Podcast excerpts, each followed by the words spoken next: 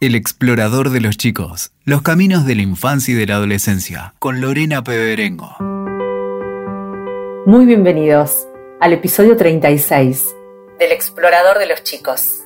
Soy Lorena Peberengo y hoy los invito a explorar por qué es importante aprender y enseñar educación financiera.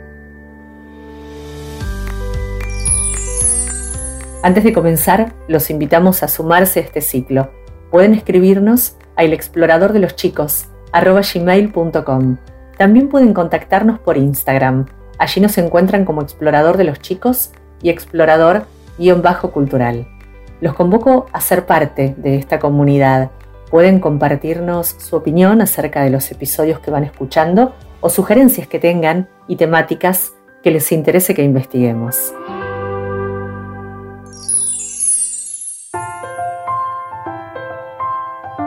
Uno de los temas a explorar que nos han solicitado por mail los seguidores de este canal es la relación de los chicos con el dinero. Muchos de los que nos han escrito nos compartieron que les hubiera gustado que sus padres les hablaran del vínculo con el dinero cuando eran chicos, ya que de grandes se encontraron con muchos interrogantes en relación al manejo de las finanzas. Nos cuesta hablar con los chicos de dinero, perdiendo de vista que atravesará sus vidas en un futuro no muy lejano y deberán tomar decisiones con él. Warren Buffett, uno de los más grandes inversores del mundo, ha destacado en varias oportunidades que a veces los padres esperan a que sus hijos ingresen en la adolescencia para explicarles cómo administrar el dinero, cuando podrían empezar cuando sus hijos están en preescolar. Hay estudios que sostienen que ya desde los 4 o 5 años los chicos han desarrollado los conceptos básicos relacionados con el dinero. Claro que luego hay que acompañarlos para que desarrollen habilidades para administrarlo.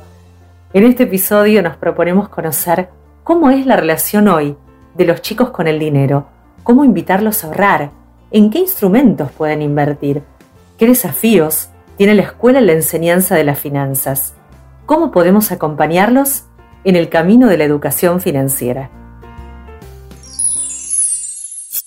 Claudio Suchovicki es el invitado de este episodio.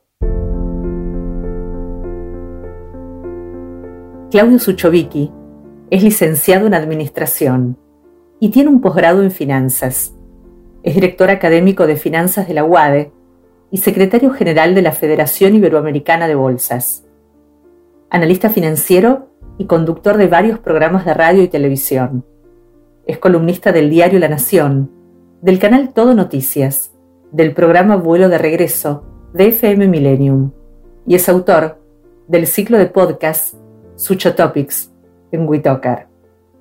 Impulsó junto a las principales entidades del mercado de capitales de Argentina un programa para jóvenes del secundario con el objetivo de promover la cultura financiera en las próximas generaciones. Conocido como Sucho, es considerado un pedagogo de las finanzas.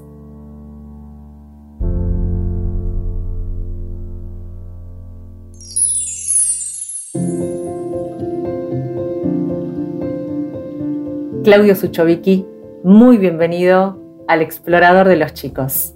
Gracias, Lore. Ante todo, un honor formar parte de tu podcast en este caso y que también te identifiques con el tema de educación financiera. Así que para mí un placer y gracias por la confianza. Gracias por convocarme. Es un honor recibirte. Estamos muy agradecidos de que seas parte de este ciclo. ¿Cómo describirías la relación de las nuevas generaciones con el dinero? Es muy difícil describir la relación de las nuevas generaciones con el dinero. Primero porque la velocidad del cambio de las generaciones fue o es abismal.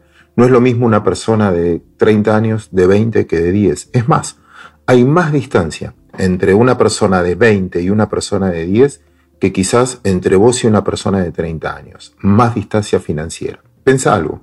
En el 2009, por ejemplo, no, no existía WhatsApp. En el 2009 no existía blockchain. En el 2009 no existía Spotify, Airbnb, no existía Booking, no existía Uber. Toda esa economía colaborativa cambió a la nueva sociedad de propietario a usuario. Quieren ser usuarios, se sienten más libres, alquilando por día, tomando por día y no comprometiéndose a largo plazo. Pero ese cambio fue abismal en los últimos 20 años. Es más, creo que en la pandemia aceleró más aún ese proceso. De hecho, hay chicos de 12, 13 años que no salen de su habitación y que viven una vida virtual mucho más feliz o más, se sienten más identificados que con la vida real.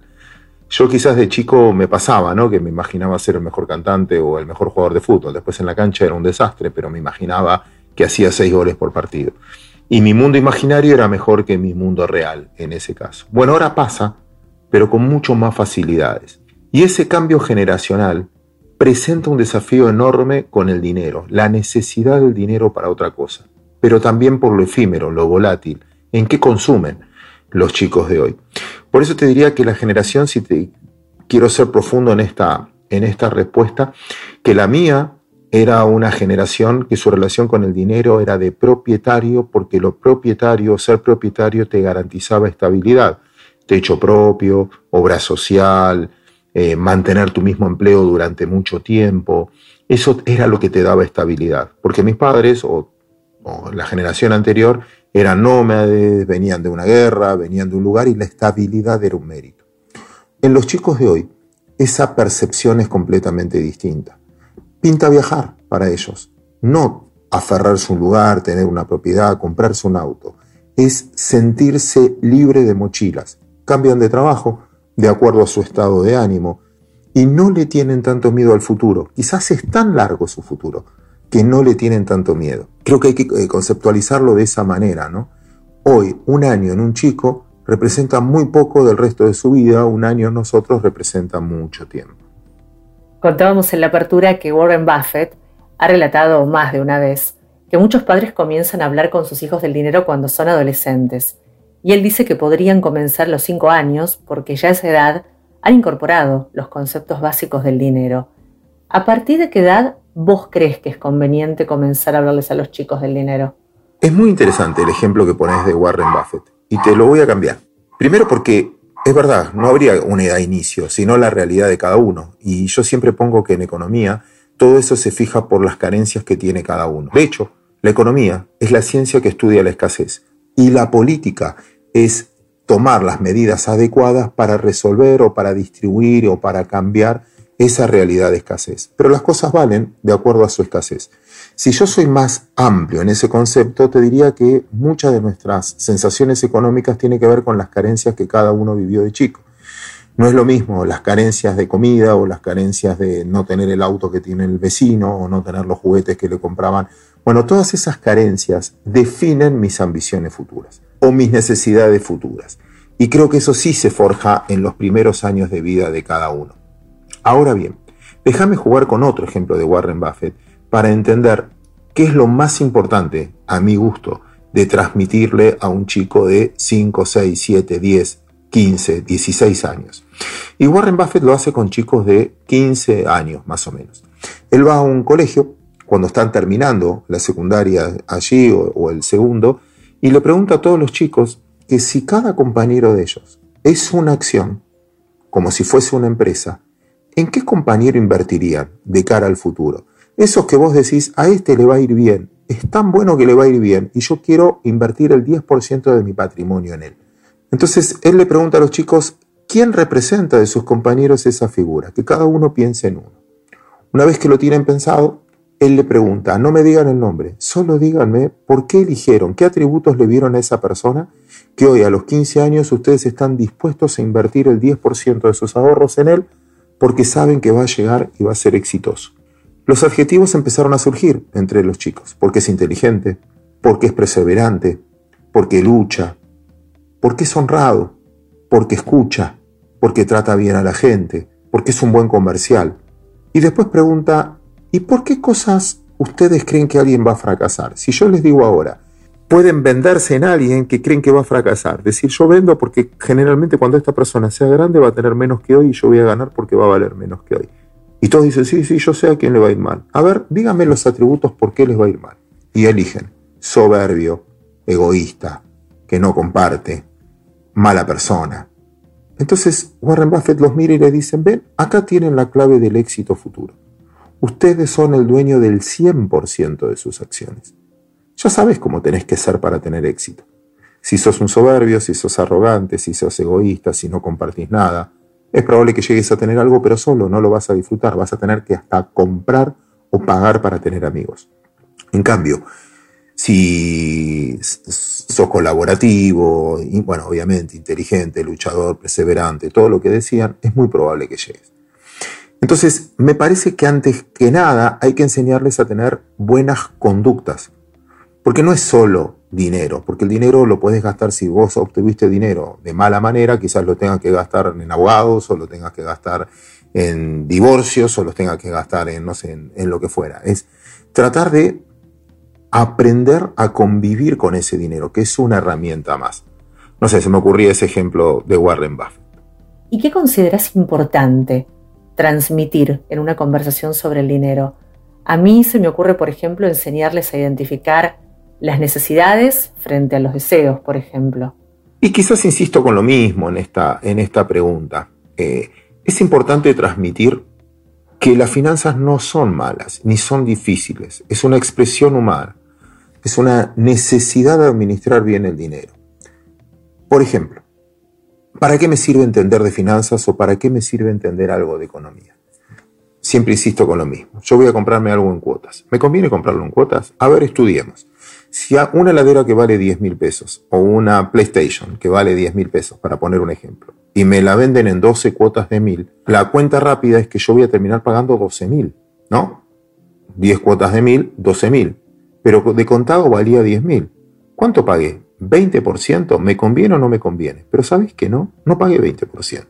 Pagué casi un 30 y pico por ciento de tasa de interés. ¿Por qué? Porque no es que me prestaron los 10 mil por un año yo el primer mes ya devolví mil, al segundo mes devolví mil, al tercer mes devolví mil.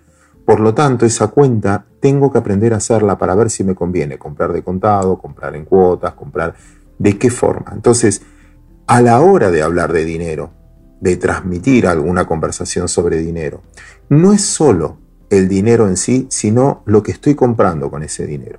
Si estoy calmando una ansiedad, si estoy comprando una moda, si eso va a perdurar en el tiempo, Hace muchos años escuchaba un discurso de, un periodista que se llamaba Hugo Guerrero Martínez y él decía, diferenciar la tristeza que te da no comprarte algo necesario a no comprarte alguna cosa, que a veces pasa en el tiempo.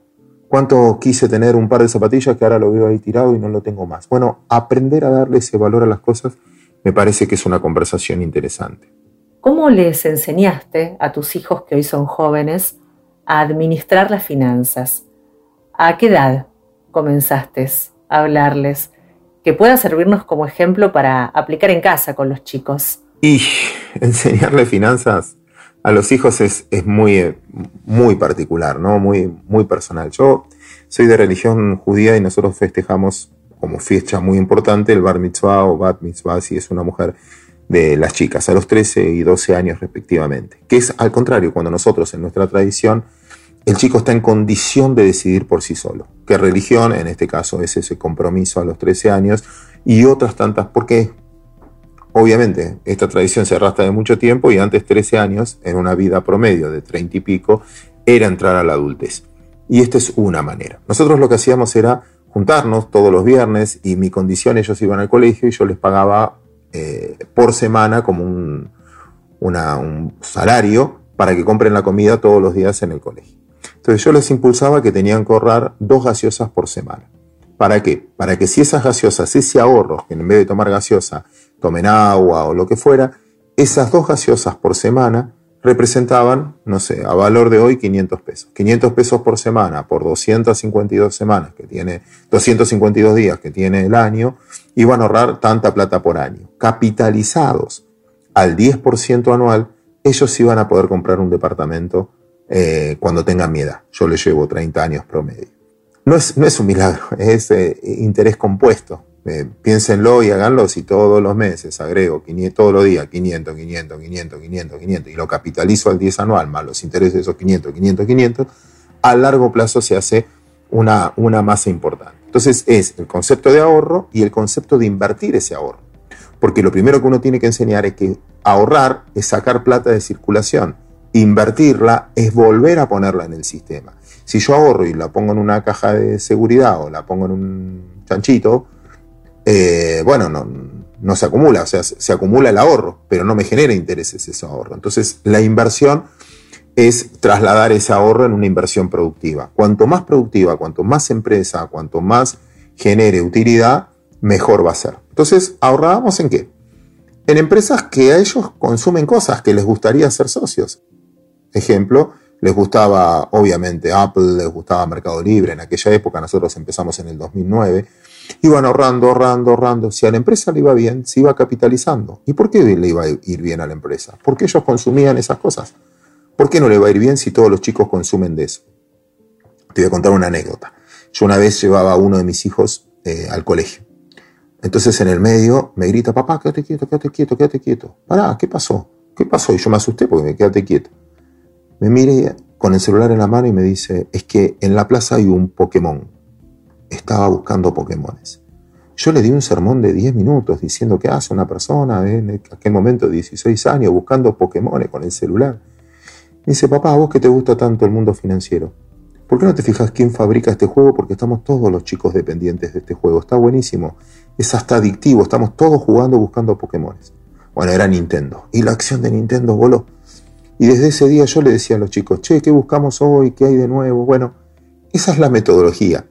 Entender lo que está consumiendo la gente, las empresas que fabrican lo que está consumiendo la gente, de paso le enseñás lo que es la sociedad de consumo, como mucho de esto se fabrica también para que no caigan en engaños, e invertir en lo que realmente eh, la gente quiere consumir.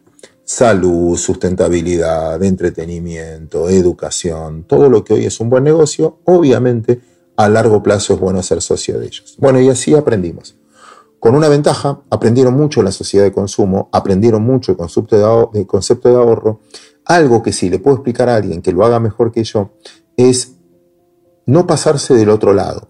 No decir, bueno, no voy a ir a, no comamos afuera o no salgamos o no vayamos al cine para ahorrar esta plata para comprar más acciones. No, porque tiene que haber un equilibrio entre lo que uno ahorra de cara al futuro y la vida del presente, porque si la vida del presente es amarga, tampoco me van a dar muchas ganas de futuro. Entonces, siempre es bueno al menos tener un 10% pensando en el futuro. Es más, yo diría, esto lo decía un libro que era el más rico de Babilonia, que el secreto era, de lo que cobre, lo primero que hago es 10% para ahorro.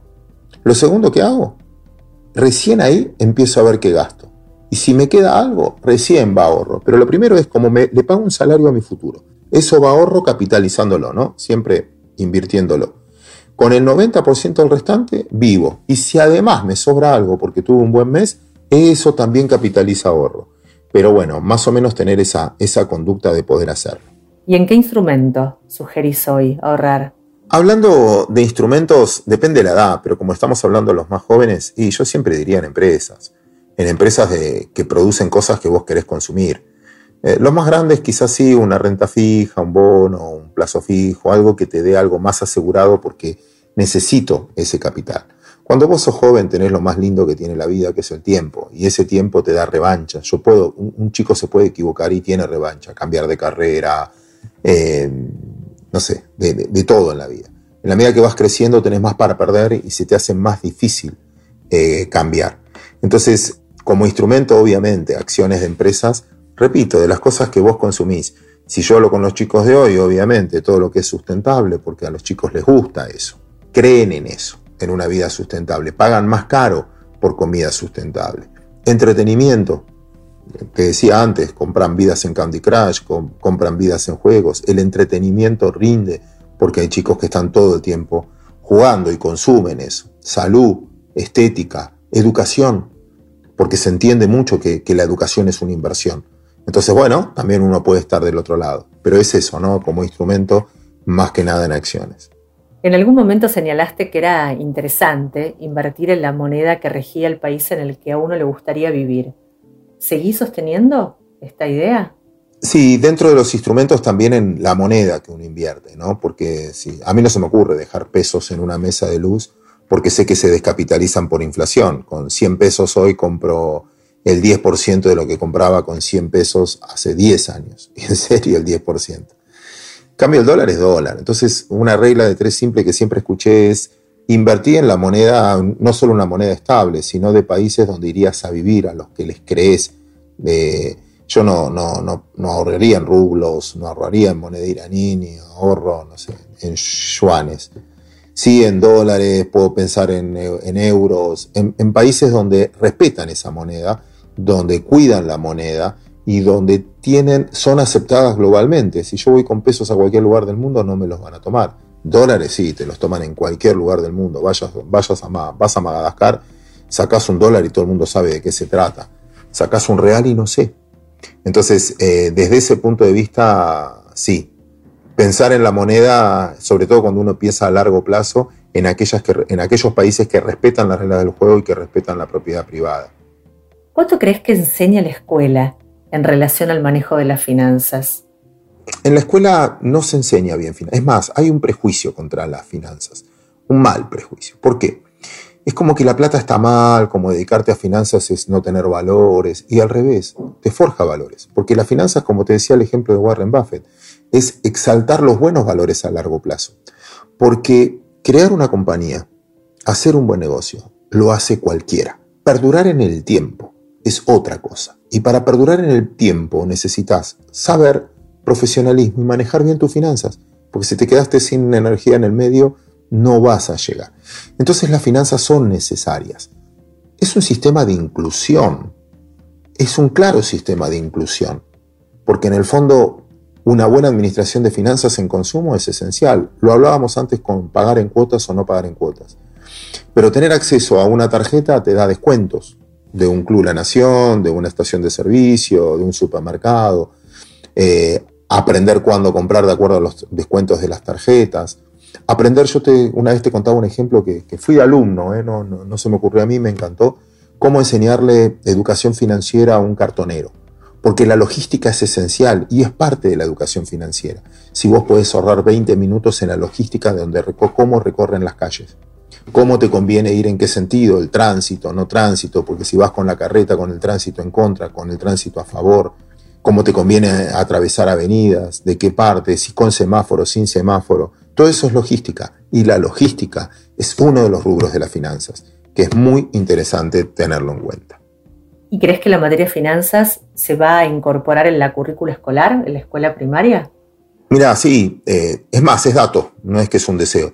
Ya en la ciudad de Buenos Aires eh, las finanzas personales pasan a ser obligatorios en séptimo grado. Y es obligatorio. Antes era voluntario, había talleres y era voluntario, y eso dependía mucho del profesor de turno. Pero en este caso también obliga al profesor a, poder transmitir, a hablar de plata, que no te genere culpa al dinero. Es más, incentiva a emprender. Mira, es muy común, es muy común que en los colegios te enseñen contabilidad antes que emprender. Vos decís, no, es bueno la contabilidad, pero la contabilidad es después o controlar antes que emprender. Primero tenés que generar la riqueza, después la contabilizas. Entonces hay como un resquemor en eso y es muy necesario llevarse bien con las finanzas. ¿Qué significa para nosotros una suba en la tasa de interés? ¿Qué significa para nosotros una baja en el precio de la soja? ¿Qué significa para nosotros una suba en la tasa en los Estados Unidos? ¿Por qué todo está atado? Finalmente estamos globalizados y somos ciudadanos del mundo. Todo eso sí lo tenés que aprender de chico, porque es tu relación con el mundo exterior. Así que festejo, sí, se va a dar. Yo siempre cuento una anécdota que, cuando empezamos a, trabajar en esto y yo llevaba un jueguito con efectivo, entender que los chicos de hoy ya no usan el efectivo como moneda de pago, usan un QR o una aplicación, eh, un sistema de pagos esa relación con la tecnología, que el celular es un banco, también es un aprendizaje para nosotros conjuntos, profesores y alumnos, porque hay muchas cosas que nosotros todavía no nos adaptamos. Fíjate cuando fue la pandemia y había gente haciendo cola para sacar la plata del eh, cajero automático. Decía, ¿para qué? ¿Cómo? Bueno, todo eso eh, me parece que es necesario empezar a familiarizarse. Muchas cosas están, pero si no solo llegan los que tienen familias de ricos o familias que tienen acceso, pero los que no tienen acceso tienen que aprenderlo para después poder convivir con ello eh, y para poder tener ideas. Si no, el, el, que ve plata en su casa entiende lo que es la plata, pero el que no tiene plata y tiene la carencia tiene que saber cómo se logra. Repito, con la buena predisposición de saber que emprender está bien y que haya gente que emprenda es lo que ayuda a que en el futuro haya contribuyentes, que den empleo, que progresen, que generen, inventen cosas que la gente quiere usar Imagínate cómo nos simplificó la vida que haya existido un Steve Jobs o un Jeff Bezos, que produjeron cosas que hoy nosotros estamos utilizando. O Mark Zuckerberg, sin ir más lejos, que nos podamos comunicar eh, a través de un celular o a través de una aplicación. Eh, o informar a través de Twitter. Eh, así como el que inventó la electricidad, como el que inventó el ferrocarril, como una vacuna. Nada, que nos salvó vidas, nos salvó, nos hizo convivir mejor, nos hizo salir de la pandemia antes. Bueno, todo eso es emprender, eso también es economía, eso también es finanzas y hay que mostrar el lado bueno de eso, no que el empresario es malo. Y eso es educación. ¿Cómo podés explicarnos de manera sencilla estos negocios como el de las criptomonedas, que ya es un tema que en formato taller brindan escuelas de nuestro país para introducir a los chicos en el tema y a muchos les resulta complejo, a los padres también? Las criptomonedas es un mundo apasionante, pero nuevo. Va, no tan nuevo, nació en el 2009. Pero me parece que hay que ir atrás de eso, que se llama blockchain. Es como blockchain es como internet en nuestro momento. Y la cripto es como la .com. No van a quedar todas. Hay como mil criptomonedas. No van a quedar todas. Van a quedar pocas, como nos pasó con las .com. Antes de Google estaba Altavista, Laico, Terra, Yahoo. Bueno, quedó Google. Y es buenísima. Pero antes había un montón. Y acá vamos a tener que aprender lo mismo. ¿Por qué? En las generaciones nuevas, eh, pensá que el dólar es pasivo del Banco Central, de la Reserva Federal de los Estados Unidos. Si yo ahorro en yuanes, es pasivo del Banco de China. Si ahorro en reales, es pasivo del Banco Central de Brasil. Y si ahorro en pesos, es pasivo del Banco Central de la República Argentina. Ahorrar en una moneda es pasivo de un país. En cambio, ahorrar en oro, en una materia prima, y en este caso una criptomoneda que tiene una emisión estandarizada, no se puede emitir más, es reserva de valor, porque no es pasivo de ningún país. Y no es que pueda, oro tengo que ir a buscarlo, y una cripto, como tiene un algoritmo que no se puede emitir más que un valor, creo que son 2 mil millones, bueno, no hay más emisión. Un país emite, emite, emite, emite, y eso deprecia el valor del dinero. En cambio, una cripto tiene eso. Para mí todavía no es moneda, sí es un bien. No es moneda porque no es transaccional todavía. Si bien hay lugares que te aceptan cripto como unidad de pago, tarde o temprano la monetizás. Ejemplo, te compro una tacita y te dejo pagar con Bitcoin. Entonces te dice, ¿cuánto vale una tacita esta? Y vale 10 mil pesos. Bueno, tráeme un tercio de Bitcoin. Porque el Bitcoin vale, no sé, 38 mil, un cuarto de Bitcoin. Ahora sí, la tasa vale 40 mil y bueno, tráeme un Bitcoin. Bueno, entonces lo que está negociando implícitamente es el valor del dólar y vos me traes los Bitcoin para alcanzar eso, como si fuese una propiedad. Por eso es un cripto bien, porque es reserva de valor. ¿Sirve? Sí, y de cara al futuro no es una moda, porque el sistema por el que corre se llama blockchain y hacia la historia de los más jóvenes. ¿Por qué? En mi historia, la información y muchas de las cosas que hacemos estaba centralizada en una contraparte central. Ejemplo, vos compras una acción, otro la vende, la bolsa, nosotros éramos contraparte central. Vos subís una, una fotito a Facebook, otro pone me gusta, Facebook es dueña de esa información. Vos subís un tweet, otro lo retuitea, sigue siendo Twitter el dueño de la información. O si uso Instagram, uso WhatsApp, otra vez Facebook dueña de la información. Blockchain separa en bloques toda esa información y nadie concentra toda, la información. Entonces necesitas la colaboración de todos para eh, entender algo. Por eso dice encriptada. Entonces, la generación más nueva se siente más identificado con ese uso de la información o no confía tanto en el uso de la información de alguien que la centraliza. Al estar descentralizada tiene mucho más sentido. Por eso blockchain creo que vino para quedarse. Y ahí van a nacer criptos. Todavía falta la de Amazon, falta la de Facebook. Por lo tanto, no sé si será Bitcoin, Ethereum, la que, la que va a terminar perdurando. Pero te lo diría al revés. Es un tema a estudiar, no subestimar. No es una moda es algo que complace. ¿Viste cuando yo te decía que tenés que ahorrar en lo que los chicos quieren comprar? Bueno, está aceptado.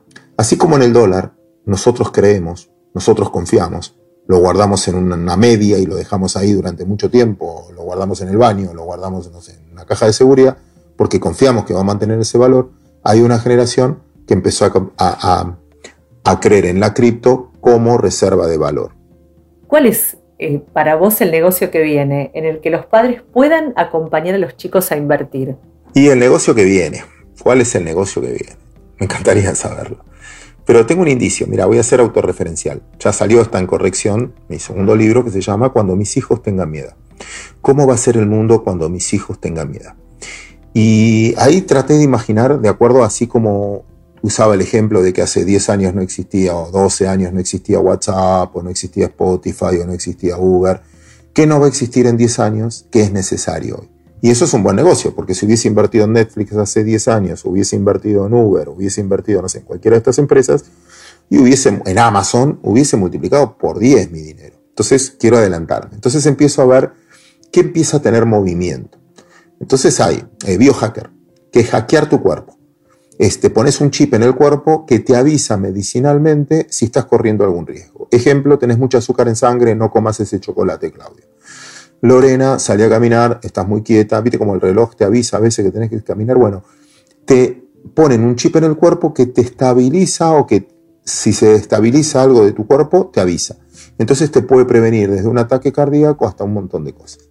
A mí me cuesta entenderlo, pero los jóvenes de hoy, hay mucha gente que se está inyectando en, en, Suecia, hasta hoy hay una empresa que lo hace con sus empleados, con sus empleados de acuerdo. Eso se llama biohacking, hackear el cuerpo. Y bueno, parece que va a ser un negocio.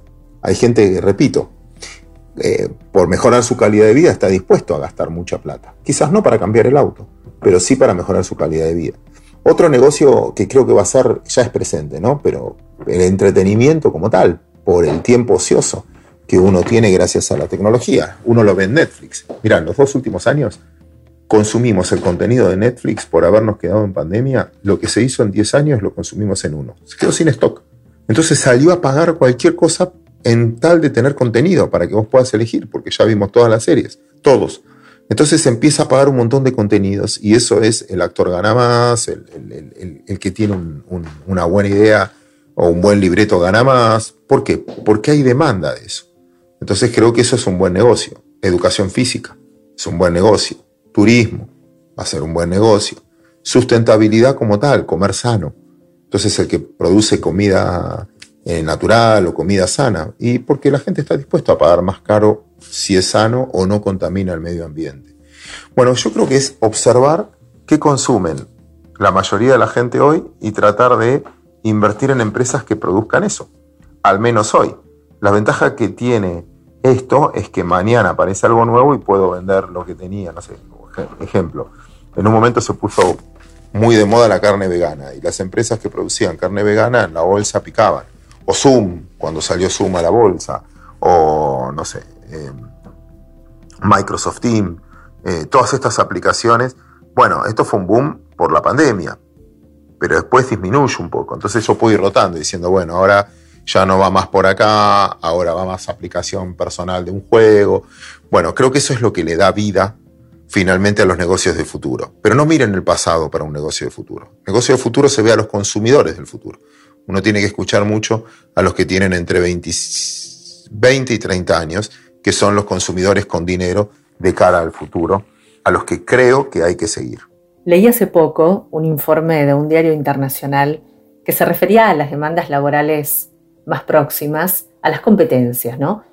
Y citaba que además de contar con capacidades en el área de tecnología, la formación humanística se está volviendo imprescindible.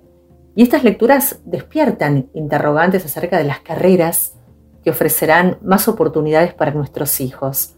¿Qué lugar crees que ocuparán las finanzas en los años que vienen? Y en base a eso podemos relacionar las dos preguntas, ¿no? La, demanda de trabajo internacional. Creo que eso va a ir cambiando, ¿sabes qué? También de acuerdo a la escasez. Ejemplo, hoy escasean médicos en el mundo. Se los maltrató tanto y la pasaron tan mal en la pandemia que es muy difícil hacer estudiar medicina a un hijo, tiene que tener una pasión enorme. La próxima generación va a haber faltantes de enfermeros y de médicos. ¿Y sabes qué? Va a haber que pagarles un montón. Como va a haber que pagarles un montón, va a motivar a muchos a estudiar medicina.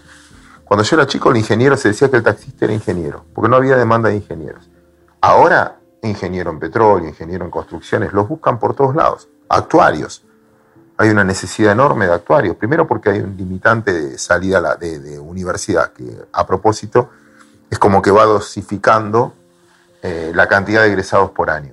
¿Pero por qué? Y porque las compañías de seguro, todos los de ahorro futuro, etcétera, necesitan actuarios. Bueno, yo creo que muchos nos equivocamos pensando que no iba a haber más trabajo o empleo de cosas tradicionales. Y yo creo que sí, que cada vez va a haber más trabajo ahora, me había equivocado antes, que creo que va a ser más difícil el empleo formal, pero cada vez va a haber más trabajo. Porque la tecnología lo que te ayuda es eliminar el trabajo rutinario. Siempre pongo el ejemplo del peaje. Y la verdad que tener personas cobrando el peaje es un trabajo rutinario y aburrido y poco feliz para la persona que está 12 horas sentado en una casilla cobrando y dando un vueltito. En cambio, si vos esas personas, eh, no sé, hay un montón de gente trabajando en aplicaciones para que vos puedas pasar sin detenerte, con lo cual gastás menos combustible, contaminás menos el medio ambiente porque no emitís gases eh, de carbono, o le haces ganar tiempo a la gente y con eso productividad, bueno, alguien va a tener que fabricar esos drones, esas aplicaciones. Entonces cambias ese trabajo de calidad. Es como el mail, quizá, obviamente le sacó trabajo al cartero, pero el que hace la tecnología para que yo reciba un mail es un trabajo nuevo. Entonces, me parece que, que va a pasar por la educación, ¿no? De, generar eh, las herramientas en la juventud para que puedan cumplir las necesidades nuevas de la ciudadanía. Entonces va a haber un reemplazo. Eh, hay trabajos que, como pasó cuando yo era chico, mi viejo me decía, si no estudias vas a cargar bolsas al puerto. Yo soy de Mar del Plata. Bueno, ese trabajo no existe hoy. Eh, hay otros, pero menos mal que no existe. No era divertido cargar bolsas en el puerto. Y fueron reemplazados por otros. No necesariamente es el fin del, del empleo como lo conocimos, sino un cambio. Y un cambio quizás más entretenido, con más dignidad, eh, que sentís que sos más productivo para la sociedad. Yo ahí tengo una visión positiva del trabajo del futuro, no soy tan negativo. ¿Por qué es importante después de todo este recorrido enseñar y aprender educación financiera? Y es una buena síntesis, es importante eh, enseñar y aprender educación financiera. Eh, enseñar es un placer si uno puede, y aprender uno aprende todos los días porque cambia la dinámica todos los días, ¿no? Una guerra, no sé, lo que estamos viviendo en Rusia y Ucrania, cambian las modalidades, cambia el costo del flete porque es más caro, no hay barcos que quieran estar en el mar en esta circunstancia, no hay aviones que quieran volar cerca de esa zona en Europa, cambia algunos valores de intercambio y eso hace que uno tiene que aprender todos los días cómo se mueve ante distintos desafíos. Eh, pero eso es lo entretenido, ¿no? Pero repito, las finanzas es una herramienta de inclusión social que es muy, pero muy relevante eh, aprender todo el tiempo. Y uno nunca termina de aprender, porque en el fondo nos van cambiando los contextos todo el tiempo. Hay cosas que se repiten, sobre todo en Argentina, pero hay muchas cosas nuevas, ¿no? Que, la tecnología te, No solo la tecnología, la medicina, ¿no? Como cambios médicos te van cambiando de paradigmas. Eh, no es lo mismo la vida de un anestesiólogo hoy de lo que era hace 30 o 40 años con aparatos tecnológicos o operaciones que de, rodilla, no sé. Todo eso también cambia parámetros donde las finanzas tienen mucho que ver cómo te manejas con eso. Sacar turno para un médico. Ahora hay aplicaciones en el que te maximizan, antes viste, ibas a un médico, eh, porque te incluyo esto porque la logística forma parte de las finanzas y te hacían esperar 20 minutos y el médico te decía, bueno, ¿sabes qué? Siempre me falla gente, con lo cual sobrecargo la agenda porque si me falla gente, si no yo puedo atender X cantidad de horas, si no me pierdo la plata de los que no vienen y, no pago la mensualidad, entonces están sobrevendidos como pasajes. Bueno, hay aplicaciones que mejoran esa logística, te confirman el turno 10 minutos antes, eh, tratan de revisar para el que te lleva 10 minutos, 20 minutos, todo eso maximiza tu rendimiento.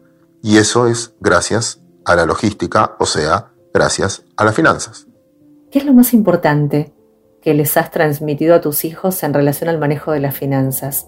Que hoy, siendo ellos ya jóvenes, sentís que lo han aplicado.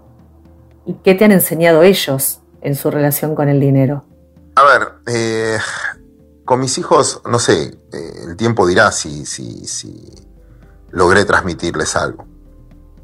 Hay una cosa que siempre me, moviliza, es del Viejo Testamento, que dice que uno generalmente no educa a sus hijos, educa a los hijos de sus hijos, porque uno como padre trata de imitar lo que sí les gustó y hacer lo contrario de lo que no les gustó. Entonces quizás mis enseñanzas, según el Talmud, la voy a ver el día que tenga nietos, porque voy a ver cómo mis hijos como padres replican lo que les sirvió y descartan lo que le molestó de mi forma. Yo sí lo tengo muy incorporado por mis padres, sé que vos también, porque te conozco, pero sé también, espero que a mis hijos también, que lo esencial es ser buena gente.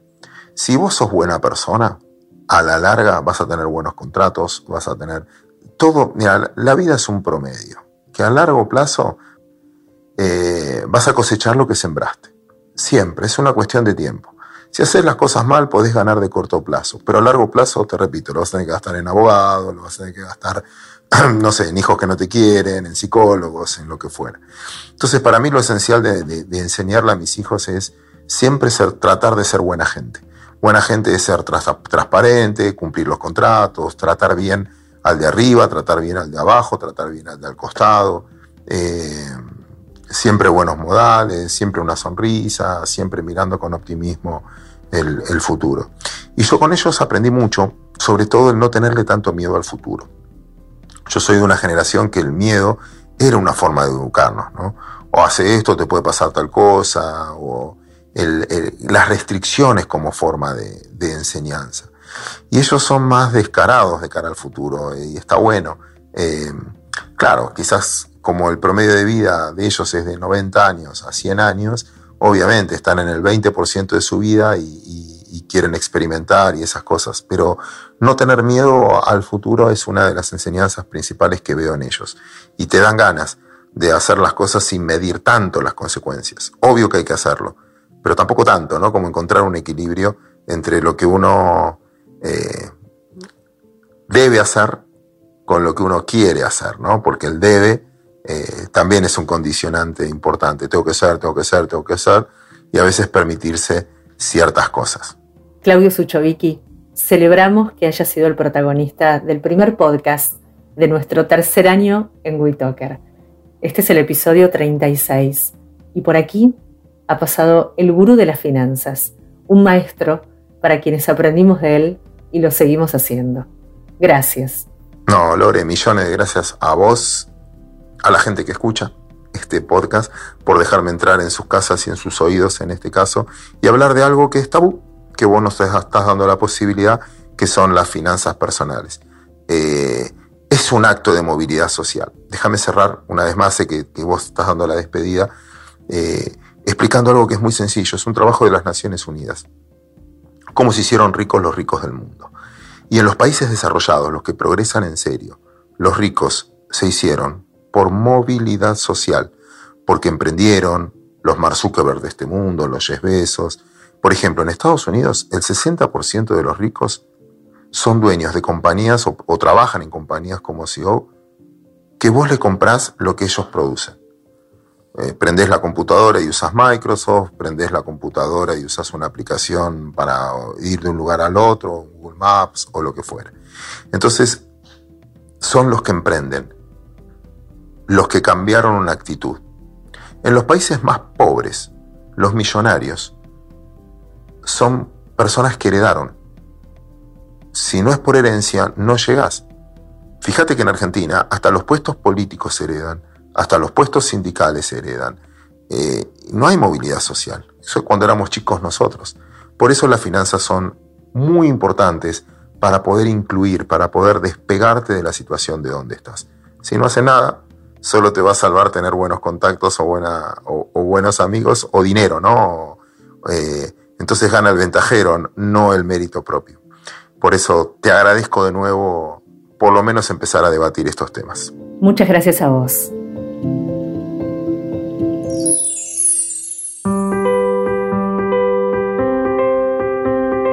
Hay muchos momentos de aprendizaje diarios relacionados con el dinero Jugando, los chicos pueden experimentar, y nosotros los adultos, explicarles conceptos básicos, como los gastos, ahorro e inversión. Podemos también invitarlos a planificar sus metas y motivarlos a alcanzarlas. Si la actividad lúdica propicia el aprendizaje, UNICEF es una de las instituciones que propone aprender jugando. En Argentina el Banco Central ha dispuesto en su página web adivinanzas lectura de cuentos y juegos interactivos para explorar el uso del dinero. Los chicos nos enseñan a vivir el presente y no temer al futuro. Acompañarlos es nuestro desafío, como inspirarlos a ser ciudadanos social y económicamente responsables. Están invitados a sugerirnos temas que les gustaría que exploremos en próximos episodios. Pueden escribirnos a elexploradordeloschicos.com. También conectarse a través de Instagram. Allí nos encuentran como Explorador de los Chicos y Explorador-Cultural. Nos reencontramos muy pronto. Hasta entonces.